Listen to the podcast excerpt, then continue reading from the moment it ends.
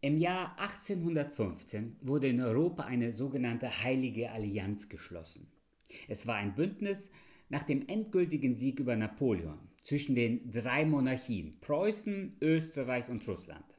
1818 hat sich auch Frankreich dieser heiligen Allianz angeschlossen. Das Ziel war, eine ewig, einen ewigen Frieden in Europa herzustellen durch eine konsequente Selbstverpflichtung auf der Basis der christlichen Nächstenliebe. Die Grundsätze des Christentums und die christlichen Prinzipien sollten die Gesetze für das Zusammenleben der Völker in Europa sein. Leider hat diese heilige Allianz nur wenige Jahre gehalten und es kam bald wieder zu kriegerischen und feindlichen Auseinandersetzungen in Europa. Das hebräische Wort für heilig meint etwas für besonders halten, etwas, was abgesondert ist. Gott ist ein heiliger Gott. Damit ist auch gemeint, dass er sündlos und fehlerlos ist. Im dritten Buch Mose fordert Gott sein Volk Israel auf, heilig zu sein, wie er heilig ist. Deshalb ist mein Schlüsselvers im dritten Buch Mose, Kapitel 19, Vers 2. Rede mit der ganzen Gemeinde der Israeliten und sprich zu ihnen. Ihr sollt heilig sein, denn ich bin heilig, der Herr, euer Gott. Das Buch wird auch Levitikus genannt. Es erweckt den Eindruck, dass es nur für die sogenannten Leviten geschrieben sei. Tatsächlich finden wir viele Vorschriften und Anweisungen für die Priester und Leviten in diesem Buch. Aber es ist ein Buch für alle. Gott sagt zu Mose, rede mit der ganzen Gemeinde der Israeliten. Das ganze Volk soll heilig leben, nicht nur die Tempeldiener, auch wenn sie eine besondere Verantwortung haben und sich für den Dienst für Gott besonders vorbereiten sollten. Das Wort heilig kommt im dritten Buch Mose gut 90 Mal vor. Gott ist es wichtig, dass Israel sich dessen bewusst ist, dass sie es mit einem heiligen Gott zu tun haben und dass auch sie heilig leben sollen. Doch Heiligkeit ist kein Akt, sondern ein Lebensstil. So habe ich das Buch überschrieben. Das ist die Botschaft dieses Buches. Leider finden viele Christen das Buch langweilig. Ich muss zugeben, dass es auch mir nicht immer leicht fällt, das Buch zu verstehen und beim Bibellesen Gewinn aus dem Buch zu ziehen.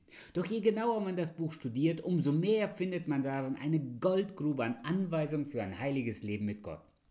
Klar, zunächst richtet sich Gott an Israel und viele Gesetze zum Opfern im Tempeln haben sich in Jesus bereits erfüllt. Aber ihre Bedeutung für damals und ihre Wichtigkeit für uns heute sind immer noch vorhanden. Das Buch kann man in zwei große Teile einteilen. Kapitel 1 bis 10 beschreibt die Heiligkeit beim Zutritt zu Gott. Hier finden wir die Gesetze über die Opfer und die Gesetze für die Priester. Dann in den Kapiteln 11 bis 27 wird die Heiligkeit im Leben vor Gott beschrieben. Gott gibt dem Volk Gesetze über die physische Reinheit, aber auch über die geistige und moralische Reinheit, die Israel wahren sollten. Es würde den Rahmen hier sprengen, aber Gott hat wirklich an alles gedacht. Es ist spannend zu sehen, wie Gott die Hygiene zum Beispiel nutzt, um Israel daran zu erinnern, dass sie ein besonderes Volk Gottes sind. Es gibt zum Beispiel Essensvorschriften, die bis heute als gesunde Ernährung bekannt und auch anerkannt sind. Deshalb sollte man das Buch, dritte Buch Mose nicht vorschnell überlesen. Dennoch gibt es in dem Buch und in der Bibel deutlich, geht es in dem Buch und in der Bibel deutlich darum, dass es bei allen Vorschriften nicht einfach nur um Rituale geht, sondern es geht letztendlich um einen Lebensstil.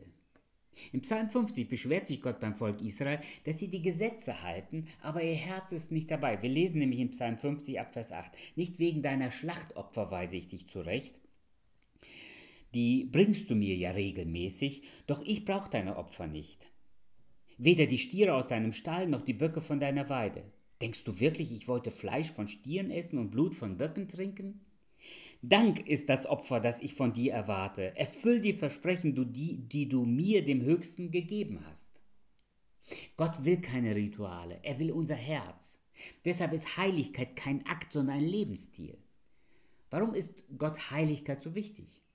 Weil er selbst heilig ist sagt Gott durch Mose zum Volk. Und ein heiliger Gott kann keine Gemeinschaft mit Menschen haben, die nicht heilig sind. Stell dir vor, du hast den leckersten Eintopf, den es gibt, und du tust etwas Gift hinein. Was wäre dann mit dem ganzen Eintopf? Völlig ungenießbar. So ist das auch mit der Heiligkeit. Gott sondert sich von jeder Sünde ab, weil er damit keine Berührung haben darf. Und Israel soll sich dem deshalb als Volk heiligen, damit sie mit Gott in Gemeinschaft kommen können. Doch Gott weiß, dass Israel dazu nicht in der Lage ist und deshalb schickt er seinen Sohn Jesus Christus in diese Welt. Seit Jesus für unsere Sünden geboren ist und gestorben ist, ist der Vorhang im Tempel zerrissen und jeder Mensch, der Gott um Vergebung seiner Sünden bittet, bekommt sie und ist sündlos vor Gott. Damit sind wir heilig und dürfen vor Gott treten. Der Hebräerbriefschreiber ist so begeistert davon, dass er den Christen zuruft.